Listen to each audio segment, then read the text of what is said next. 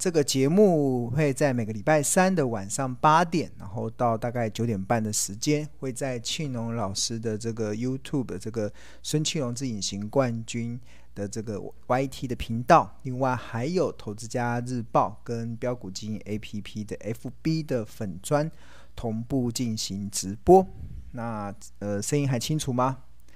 ？OK，那我们这个节目的呃。的宗旨，我们频道的宗旨叫卧虎藏龙嘛。其实我们并我们希望我们这个节目并不是要分享，也不是要报名牌给大家，也不是要给大家鱼吃，对，不会给大家直接鱼吃，而是希望去分享庆农的一些钓鱼的技巧，分享一些庆农过去所累积的一些高胜率的一些投资策略。呃，也希望我们的这些订户都最后个个都能够成为呃卧虎藏龙的投资高手。那只有你学会钓鱼的技巧，你才有可以在股海中钓起一条又一条的大鱼。那最近其实我的感受还蛮明显的啦，其实是因为我们最近打开报章媒体啊，真的觉得好像世界变得非常的混乱。那不管是呃俄俄罗斯跟乌克兰之间的这个纷争，然后甚至现在目前全球好像又加入到这个制裁俄罗斯的这个行列里面，让我们好像看到了整个全球的金融局势似乎出现了一个蛮动荡的状况。尤其我们看到俄罗斯的股市竟然可以在一天内跌掉五成，哇，那真的吓坏了很多的投资人，发现原来金融市场的波动会这么大。那不知道大家有没有感觉到啦？其实，呃，当我们打开报章媒体，看到了每天有这么多的这些呃纷纷扰扰的讯息的时候，又有战争的阴影啊，然后又有石油不断的飙涨啊。我看到今天的新闻，哇，那个。国际的原油价格现在目前已经来到了每桶一百一十美元，哇！那很多的研究机构都预估，应该接下来没有多久可能会突破近四十年来的一个新高的水准。因为很大的关键其实在于俄罗斯，它掌握了全球最大的天然气。啊，另外它也是非常重要的石油的一个出口国，所以一旦全球加入了俄罗斯的一个制裁的一个行列里面，势必会牵动国际油价的一个飙升。那接下来大家对于通膨、通货膨胀的担忧，其实就会浮现嘛。那所以我们看到最近的新闻，其实是还蛮蛮负面的啦。大家新闻还负面的，尤其我我最近呃，因为关心那个。乌俄之间的议题嘛，所以会打开电视。打开电视的时候，感觉好像是不是世界要末日了，吓死人了！对，好像又有什么核核弹武器呀、然后又有什么哇，那真的呃还蛮令人紧张的啦，对啊，那。但是蛮特别的啦，大家有没有发现到，其实，在全球的股市是在这么的一个，应该说全球的金融市场在这么的混沌不明的情况之下，大家有没有感受到，其实台股很强？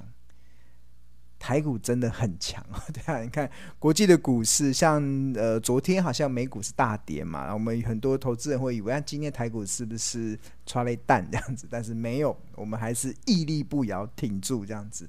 那我觉得很大的关键啊，其实是来自于我们台股本身有非常好的这个基本面的价值。那这个基本面的价值，其实就可以激励。即使我们在全球这个风吹雨打的这个环境中，对啊，我们都依然能够风雨中生信心。在风雨中生信心的过程里，其实也看到了台股真的非常坚、非常强劲的一个表现呢、那当然，这个是呃台股的基本面，其实我一直在强调，台股的基本面真的非常好。那第一个是来自于。我们的公司的业绩普遍都蛮好的，那我们又有加上又有半导体这个族群，这个是支撑的整个台湾经济的护国神山群，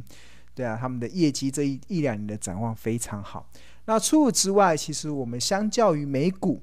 而言，其实台股还有个非常大的优势，什么样子的优势呢？其实就是我们的现金殖利率。蛮高的，我们平均的现金值有来到三 percent、四 percent 之上，这也优于全球股市的表现。那另外，我们的本益比没有没有像那个纳斯达克这么高。大家知道过在去年的时候，这个以美国股市以科技为主体的这个纳斯达克的本益比曾经一度飙高到三十倍上下。那其实，所以当有升息的疑虑，当有战争的疑虑的时候，自然而然这些高本益比的这些市场都会出现蛮大幅度的修正。那台股本身的本益比大概长期都维持，最近啊，大家都维持在大概十四十五倍左右。所以相较于美国的本益比来讲，美股的本益比来讲，台股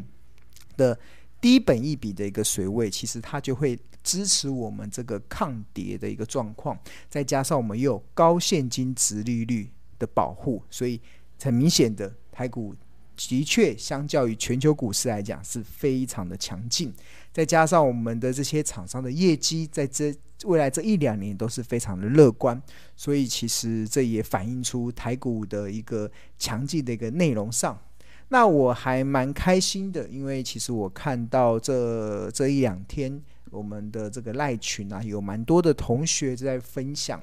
这个所谓的获利的成绩单。尤其今天蛮明显的，我看到有同学分享，他目前的这个累积的获利已经达到两位数以上了，哇，真的蛮不错的。因为其实，在台股这样子动荡风，应该不是台股啊，在全球这样子的动荡风雨中。其实我觉得，只要你大家能够坚守留在台股，相信都能够创造出非常好的利润表现。那尤其我看到最近还蛮多的投资人都有一个普遍的心态，是不是等战争过后再来进场会比较好，或者是等战争未来的局势比较明朗的时候再来进场比较好？那当然了，我尊重。这些投资人的想法啦，但是我一直在强调，在强调什么？在强调一件事情啊，在金融市场啊，其实它要赚钱的唯一的方式，其实就只有四个字，那四个字叫做买低卖高。就是呃，所以你问我金融市场要怎么，股票市场怎么赚钱，其实就是坚守 咖喱，坚守所谓的买低卖高的。哎，等一下。咖喱，不好意思，同学，等一下，我的猫咪走过去，哇，大家声音都还清楚吗？声音吼没有被猫咪给盖掉，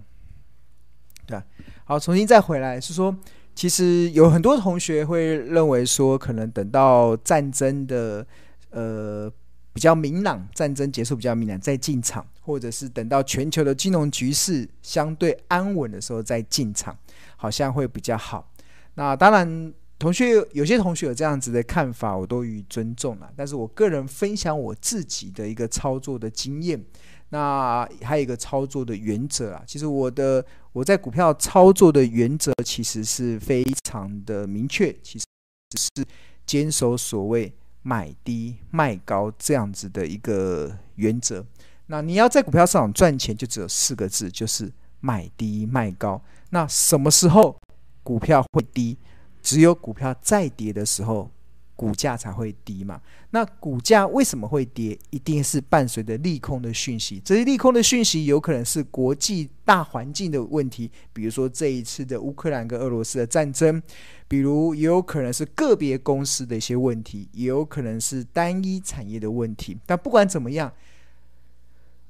只有利空讯息来的时候，股价才会有低点让你去买。那相同的。那什么时候会高呢？什么什么时候股价会涨？其实就是有一堆利多讯息的时候，股价才有机会涨。所以其实，所以如果投资人在做这个正确的投资的节奏的时候啊，其实你一定要要有一个定见啊。其实这个定见就是我们的股票赚钱的唯一的方式，就是买低卖高。那你只要相信买低卖高这样子的一个操作的原则的时候，那你就应该可以看到。当很多利空讯息来袭的时候，把一家好公司的股价打到了便宜的价格，甚至打到特价的时候，它绝对不会是你卖股票的时候，而是你要不要长期布局、持有、买进的一个很绝佳的一个时机点。因为，所以这时候你不要去看市面上的这些利空讯息啊，这些利空讯息其实它就创造了你好的买进的价位。那这是一个很重要的原则。那另外一个，其实我也分享我自己的经验呐。那呃，像我从二月份就是农历开红盘以来，就是农历春节过后开红盘以来，其实我一直站在买股票的这一边。那尤其上个礼拜买买买更凶，几乎呃礼拜五也买，礼拜四也买，几乎很为什么会如此的积极的去买进股票？就是因为我看到了。一些好公司股价跌到了便宜的好价格，这样子的一个契机。那当然，这个时候不买，你什么时候买呢？难道你要等它涨上去的时候你再来买吗？那不是就是在追股票吗？所以我觉得这个市场的节奏你一定要抓好。当你把这个节奏抓好之后，那你在对这个行情的波动的时候，自然就会了然于胸。那我们也很开心的看到这一两天，尤其是今天有同学分享了一些获利的一些对账单，就出现了两位数以上的这些获利。那这应该就是代表了，其实我们在这个农历春节过后，其实你就可能就跟着庆荣老师一样，就是股价。越跌，发现好公司越跌越美丽的情况之下，你就进场去做承接。那当然，当市场出现了一个比较平缓的一个状况的时候，那股市的一些反弹，自然而然就会带来你丰沛的一些收益性。所以，其实，呃，同学一定要坚守这样子的原则啊，才不会陷入所谓看涨说涨、看跌说跌的一个恶性的循环里面。那其实，呃，我。感受还蛮深刻的，其实是还蛮多的同学啦，真的就是从过去以前，真的在操作股票的时候啊，真的很容易出现看涨说涨、看跌说跌的一些情况，甚至很多时候在卖买卖股票的时机点啊，完全会错误。最后的结果是什么？最后的错误就是，你看股票在跌的时候，你会害怕。然后最后你想把股票砍出的时候，常常会砍在阿呆股。那其实呃，那我看到最近这两天有一些同学有回馈啦，那他其实还蛮开心的，就是他先前有一些套牢的股票。那这些套牢股票一定是伴随着股价的下跌嘛？在伴随股价下跌的过程中啊，其实很多人因为看到账面的亏损，或者是看到外面市场的这些风风雨雨的这些新闻，会害怕，是不是想说等到股票落底的时候再来进场？我是不是先把现金回收？甚至很多人告诉你现金为王这样子的概念，所以。很多时候会把一些已经下跌了一大段的股票把它砍出来，最后会砍在阿呆股。那我们这两天有同学有回馈啦，因为他有回馈说他真的还蛮开心的，先前没有因为看到股票股价下跌。呃，因为你担心，因为你害怕，或者你受到市场的这些这些呃纷纷扰扰的讯息的影响，没有让他砍在阿呆股。那他为什么没有砍在阿呆股？有一个很大的关键，其实就是还蛮还蛮感谢庆荣老师的。那这位同学他是买的钢铁股。那应该是去年的时候买的，可能在那时候钢铁人到处飞来飞去的时候，他买进了钢铁股。那当然，其实后来大家知道，去年的钢铁股在冲上天空飞来飞来飞去一段时间之后，它又突然又回到了地面来，对啊。那在回的地面过程中，其实很多的同学因为买到钢铁人，所以他可能股票有一些套牢的状况。但是庆隆从去年年底开始就不断的一直跟大家分享。钢铁产业是不看淡，真的。二零二二、二零二二年一个非常重要的亮点产业会落在钢铁产业，所以这位同学也看到了、听到了这样子的产业趋势之后，所以他就一直坚持到现在。那大家知道，现最近的钢铁当钢铁股的表现都非常的亮眼。那尤其我们看到很多像龙头股的中钢，公布了非常好的获利的表现，公布了非常好的股利的配发，那都让它的股价重新的在慢慢的回到了它的从它底部慢慢的翻扬上去。所以有一些同学已经已经开始出现了解套的状况。那当然。这些的内容啊，其实也就是我们在过去我一直在讲的。我当时会看好钢铁产业，其实有一个很大的因素，就是我看到全球的全球的这个通膨的环境是越来越恶化。那这个以这个美国消费者物价指数这个 CPI 来看的话，其实今年的一月份是来到七点五，去年的十二月份是七趴，然后去年的十一月份是来到六点八 percent。所以当通膨不断的在持续的走升的时候，其实会非常有利于像钢铁股这种以原物料为主主要的这些族群，因为这些公司它都有所谓的涨价的能力。当厂商可以涨价的时候，那资本市场就会反映在它营收跟获利的表现上，营收跟获利的提升上，那自然而然它的股价就不会有太悲观的一个状况。那呃，那这个内容其实我在日报中其实有一直不断的在跟大家、跟我们的日报的订户做分享了。那其实我这边来跟大家看一下好了，我的。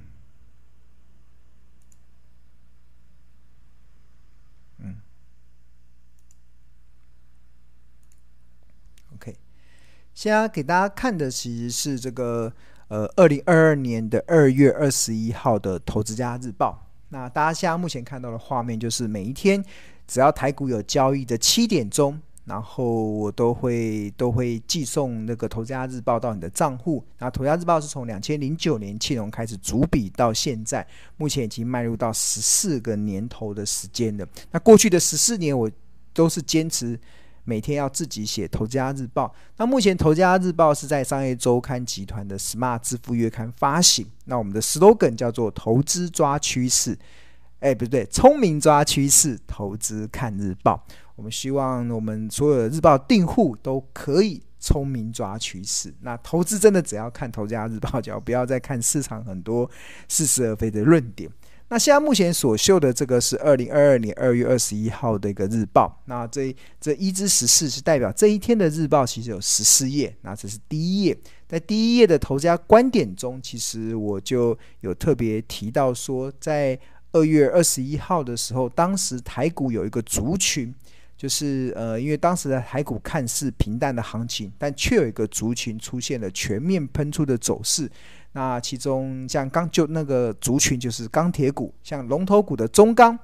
它上涨了二点二四个 percent。那日报长期追踪的大成钢，二零二七也大涨了七点四个 percent，那上涨了一个非常大的一个幅度。那其实平心而论啊，其实看到了钢铁股的全面的大涨，那日报的长期订户应该一点也不意外，因为钢铁产业啦本来就是庆农。锁定二零二二年亮点产业之一。那这样子的内容，其实我们从二零二一年的十二月十七号的《投资家日报》，其实我们就从产业趋势的观点来提供我们日报的订户，可以更清楚的看到二零二二年台股中的钢铁股它有什么样子的一些利多的一些讯息。那同样的，在二零二一年的十二月十七号的《投资家日报》，其实我就针对。为什么我认为二零二二年的钢铁股它会持营运会持续的乐观？支持的理由有三点。第一个其实就是中国大陆刻意的调整产量。那第二个其实就是这边就是写了一些中国刻意调整产量的一些内容。那第二个其实就是呃美国推出一点二兆美金的一些基础建设，那这个都会扩大整个钢铁的一些产品的一些需求。那第三个还有就是通货膨胀将有利于原物料的行情。那一般而言呢，其实呃就是这种呃通货膨胀它会带动所谓的涨价的题材。所以在中国刻意调整产量，在美国推出史上最大的基础建设，在通货膨胀持续攀高的条件之下，二零二二年的钢铁产业自然有相对较乐观的理由。那这是在去年时候的观点。那在今年二月二十一号的一个日报中，我们持续的去做一些更新。那在做一些更新的过程中，可以给我们的订户可以提供一个影音的观点，因为日报是电子报，那电子报的好处其实就是我们会有些时候我们安插一些影音的一些片段，所以大家在看这个电子报的同时，那如果你想要更完整的了解，那你就可以点选这个连接，点点点选这个连接进去之后，那你就会看到相关的一些影音的论点，那这样子会针对你投资的产业、投资的标的会更有完整的一些了解跟信心。所以有些人可能看文字可能看的会比较辛苦，但是我。我们在电子报的一些优势，就是可以砍入一些影音的观点，可以提供给大家除了文字之外，还有一些影像的一些画面。那在二呃，在二零二二年二月二十一号的日报中，那我们就持续的去追踪钢铁产业。那这边有特别提到，就两个月的时间过去，那重新再检视上述三个看好二零二二年钢铁产业的发展的理由。那美国一点二兆美金的基础建设还在如火如荼的在展开。那除此之外，二零二二年的一开春呢、啊，庆农也注意到了一个新闻，就是中国大陆的各级政府也合计推出了高达三兆人民币的基础建设计划。那主要用于水利建建设、用于交通建设、用于人员跟网络等建设上。那跟去年同期的一点二兆人民币相比，其实是大增了一百五十 percent 哦。所以我们看到了全球前两大的经济体。美国跟中国都试图想要从政府扩大投资来带动经济成长的这个企图心之外，那应该就可以稍微减顶。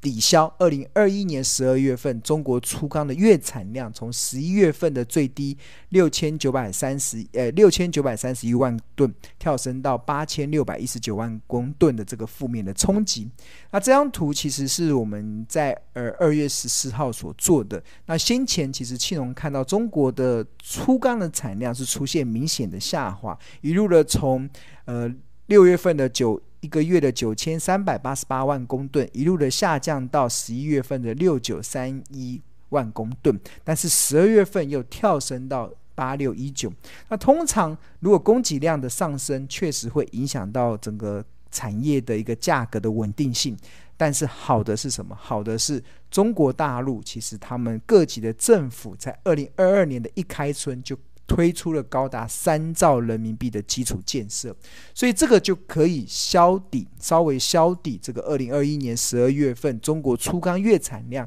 从十一月份的最低点六九三一万公吨跳升到八六一九万公吨的负面冲击。这个是呃我们当初的一些看法。那除此之外，这个呃呃美国消费者物价指数我们持续的追踪，那一月份。来到了这个呃，应该说美国消费者物价指数一月份来到了让很多投资人觉得不可思议的七点五%，不仅创下了近四十年来的新高，更将直接触动联准会三三月份升息的动作。大家知道联准会会升息，那我们在呃二月十四号的这个日报中就帮大家去做了一个统，呃二月二十一号的日报中就帮大家做了一个统计，那它未来升息的幅度会有多少？那其实我们这边就有一张图表，这边有一张图表，其实就是显示出未来联准会在二零二二年升息的一些几率。那按照这个几率的显示，就是升息最多的应该会落在六码，在二零二二年会升息六码，是来到三十三点六二 percent。然后升息七码的有二十五点八五 percent，那升息五码的有二十一点六 percent。所以看起来，二零二二年联准会升息的幅度应该会列介于五到七码之间。这个是目前在二月二十一号当时，其实我们看到的市场的金融讯息之后所给大家的一个判断。那这样子的一个判断呢、其实呃，虽然啊，大家都很担心美国联准会启动升息循环后会造成资本市场本一笔修正的这个压力。但对于钢铁产业这类型的原物料公司而言啊，由于它可以具备涨价题材，因此反而能够激励公司营运与股价的走升。那举例来说，庆农就在这一天的日报中特别引述了二月十七号中钢的一则新闻。这则新闻是什么？就是中钢宣布将全面的调高钢品的售价。那它调高钢品的售价，几乎全部。都涨幅都来到每公吨涨了五百块到八百块之间。这这个就是它全面的调涨这个售价。所以在这个全面调涨售价的过程中，其实也得出了我刚才所说的结论。这个结论是什么？这个结论就是。我们也会看到《投资家日报》旁边还有个 point，就是它的主文的内容之外，主文有非常多的内容。那通常我们会在这个主文的旁边会给大家一个 point。所以如果你没有太多的时间，或者是你想要知道这一天日报的重点是什么，其实你可以直接读这个 point，就会知道我这这个段落的文章的重点在哪里。那我们这个段落的文章的重点就是这个。联总会启动升息循环，虽然会造成资本市场本一笔的修正的压力，但对于钢铁产业这类型的原物料股而言，由于具备涨价题材，因此反而能够激励公司跟营运跟股价的走升。这个其实就是呃。在在今年二月，呃，应该说，在今年二月二十一号的日报的观点，那就是延续我们先前对于钢铁股看好的一些理由，然后二二月二十一号再重新的再做一些调整，提供给我们日报的订户最新的一些对产业趋势的一些看法。那我还蛮欣慰的，随着最近的钢铁股的股价普遍的都出现了一个上升的内容，那这也再度的印证。我们《投资家日报》总总能领先市场，做对投资与做出绩效这样子的一个专业价值的地方。